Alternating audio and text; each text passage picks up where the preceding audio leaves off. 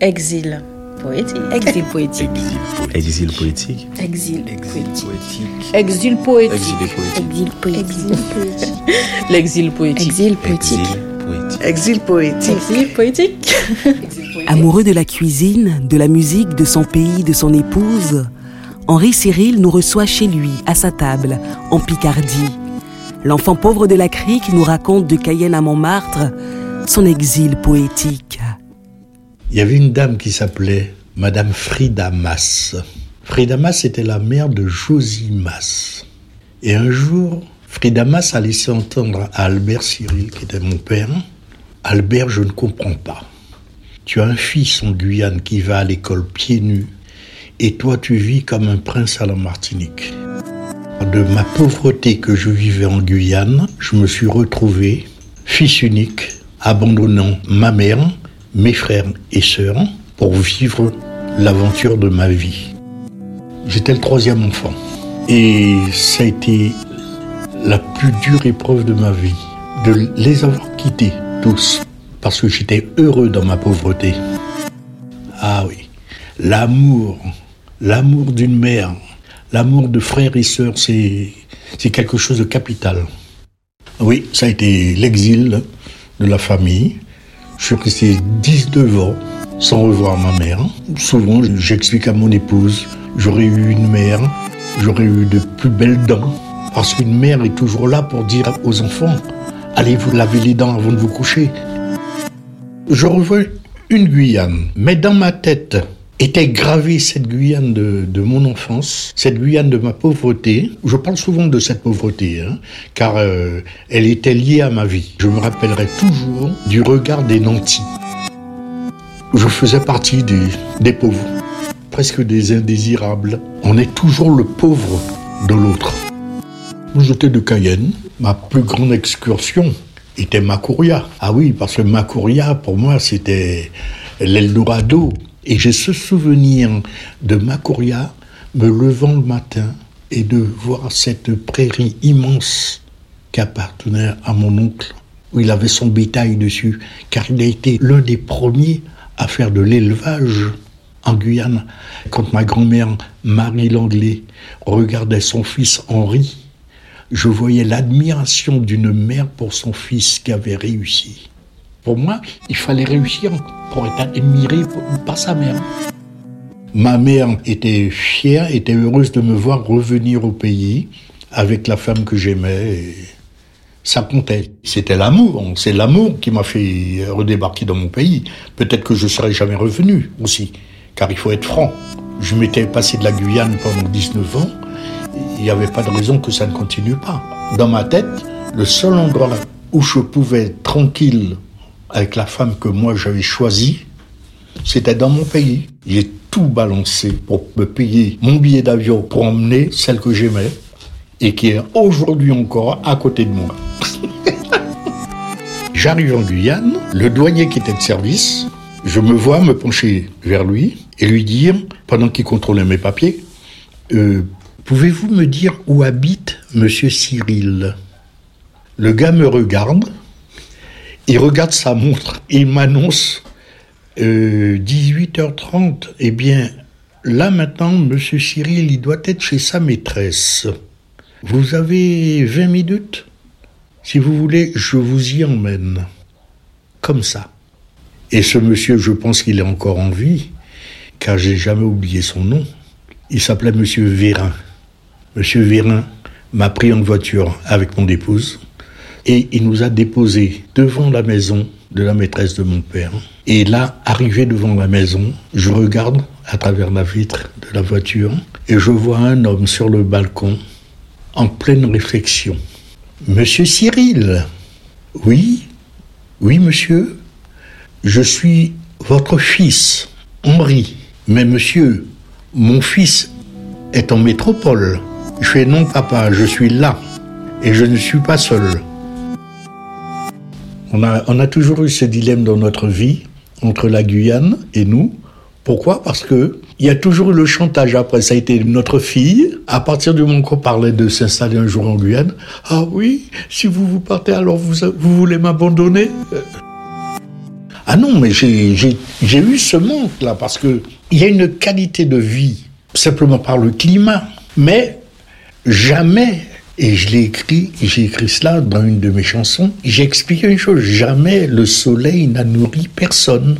Car quand on parle de la Guyane, c'est par rapport à la beauté de l'environnement, à la qualité de vie, à la tranquillité pour nous. Mais quand on parle de la Guyane pour des projets à venir, pour des choses à faire, moi personnellement, je serais toujours resté un petit. Un petit en Guyane, il ne peut pas entreprendre. Il ne peut pas prendre de risques. Qu'en métropole, on prend des risques. Parce qu'on se dit, vu la masse de la population, on peut prendre des risques si on se montre courageux. Quand j'ai monté mon restaurant, par exemple, je n'avais pas de capitaux, je n'avais pas de grosses sommes d'argent. J'avais simplement ma paye et la paye de ma compagne. J'avais toujours dit à ma femme, si un jour je dois m'installer à Paris, ce sera à Montmartre et nulle part ailleurs. Ce moment m'a toujours fait rêver. J'avais lu un article que le monde entier venait voir une femme qui avait un petit cabaret à Montmartre, où cette femme-là, qui était déjà d'un âge avancé, faisait un striptease sur la table de ses clients. Et elle avait une telle réputation que les gens venaient du monde entier pour voir cette petite vieille en train de danser, en train de faire son striptease devant sa table. Et moi, ça m'a toujours fait rêver en disant, mais elle avait un sacré culot. On ne connaissait personne dans cette ville. C'est bien gentil de s'installer dans un pays. Des fois encore avec mon épouse, je me le disais. Je disais, mais on a eu de la chance. Et c'était vraiment exceptionnel ce que nous faisions pour que les gens soient venus chez nous comme ça. Et les premiers qui sont venus, les journaux et autres, nous ont fait des articles. Pourquoi? Parce qu'on était surpris. Je vois Monsieur Jean Miot, qui était le grand patron de la presse parisienne, qui a été l'homme qui a créé le journal France Antilles. Jean Miot est venu dans notre restaurant pendant à peu près deux semaines. On le voyait deux, trois fois par semaine. Et un beau jour, ce monsieur nous a demandé l'autorisation. Est-ce qu'il peut envoyer un photographe nous faire des photos? Alors je me suis dit, pourquoi? Et là, il, m'a dit, je vais vous donner un coup, un coup de journal. Et en grand, dans le François Magazine, un samedi, apparu un grand article en couleur et tout. Armel et Henri, le cuisinier troubadour. Ça a été le personnage du cuisinier troubadour. L'écho en Guyane s'est fait en même temps que le restaurant avec mon premier album. Et de qui je pouvais parler De ma Guyane. Souvent en métropole, on me parlait, dès que je parlais de la Guyane, les gens me parlaient du bagne. Mais quand j'ai sorti mon album, quand on me disait Vous êtes d'où? Je disais Je suis de Guyane, du pays de la fusée Ariane. Et là, l'image a changé. Les gens avaient un autre regard. Dans ma petite écriture, je vantais cette Guyane avec mes mots bien à moi, en toute simplicité. Ah, mais pour moi, l'image de cette Guyane a été très importante. Et moi, je me suis toujours appliqué à ne pas la gâcher, à ne pas la salir. Parce que tout ce que je faisais, je pensais à la Guyane, que les gens m'observaient à travers la Guyane. Les gens m'écoutaient parce que j'étais guyanais. Je ne peux pas parler de distance. Je dis une simple chose. Je regarde toujours la Guyane je la vis, que celui qui revient dans son pays occasionnellement a droit au respect. Celui qui a abandonné son pays et qui a trouvé refuge en Guyane, il est heureux de trouver une terre d'asile, mais il oublie que certains qui ont quitté leur pays font plus que lui pour le pays, car il n'est pas là que pour prendre, il est là aussi pour transmettre. J'avais débarqué en Guyane comme, euh, comme un petit bonhomme avec un album et je me suis dit, je vais faire mon petit business tranquillement, en toute simplicité, comme un débutant. Car cette chose-là a toujours été importante pour moi, de me conduire comme un débutant. Que même le plus petit bonhomme qui soit va me voir en se disant, trouvé gros bouga, ça bouga, et ils vend des sobettes, même, et il s'occupe de ses affaires lui seul. Et sur le marché à Cayenne, je vais être gentil, hein, cette femme, je dirais même pas d'où elle était, il dit, oui, le vieux bouc en venant dans notre pays pour prendre sous-maquer, et puis ceci, cela. Je me suis dit non, passe dessus. Mais ça m'a quand même désolé. La vie ne doit pas être faite de, de haine, surtout quand on n'a pas grand-chose. Cette musique-là qu'ils veulent m'imposer n'a plus rien à voir avec la musique que j'ai aimée et qui faisait aimer. Je me contente de ma petite vie, de mon petit confort que je me suis créé. Et dans l'écriture, ah là là là là, tu voyages, tu voyages, tu voyages, tu rêves.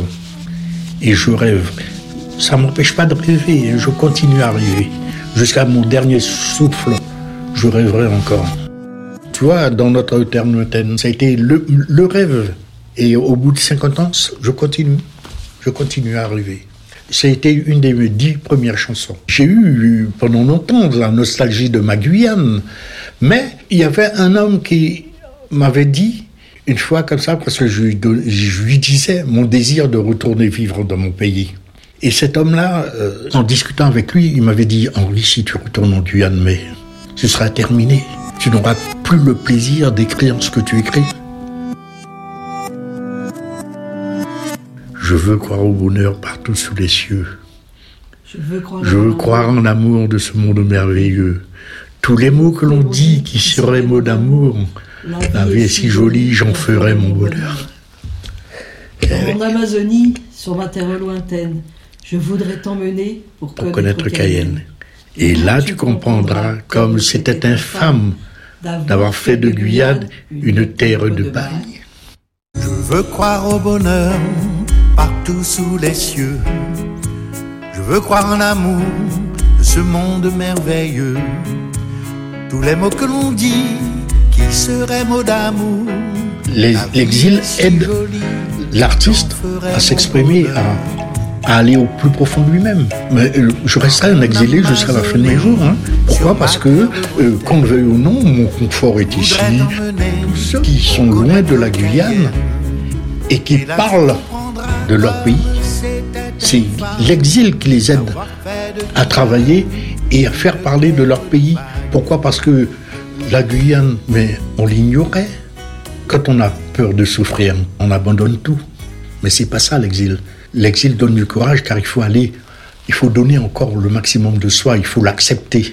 Il faut apprendre à souffrir. Personne ne peut savoir ce qu'un homme a dans, le cœur. La crique pour moi, j'en ai fait un Eldorado des aventuriers. C'est mon Far West à moi. Je dis que demain ou après-demain, dans ces temps à venir, des hommes d'affaires avertis trouveront le moyen de faire de la crique un coin résidentiel de Cayenne, tu vas voir. Écoute bien, comme j'ai une épouse qui a épousé la Guyane, je suis l'amant de la Guyane, mais mon épouse a épousé mon pays. Et elle me tient au courant quand même de tout tu es toujours dans mon cœur. Et un jour peut-être, on viendra éparpiller mes cendres chez toi.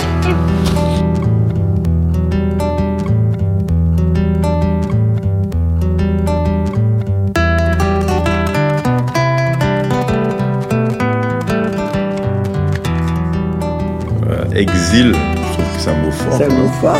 Je trouve que exil, c'est fort. Le mot exil, il est quand même fort. C'est pas forcément un exil, je reviendrai. Oui, euh, non. C'est un exil volontaire. Je me suis exilé. Très compliqué. Non, je, sincèrement, j'ai J'ai opté pour euh, mieux vivre. Je suis venue en France, c'est pas pour rester toute ma vie. Je suis partie. Franchement, oui. En fait, t'es vite éloigné du monde. Pas ce Je voulais vraiment sortir de ce cadre. Pourquoi exil poétique euh, Je resterai un exilé jusqu'à la fin de mes jours. Hein.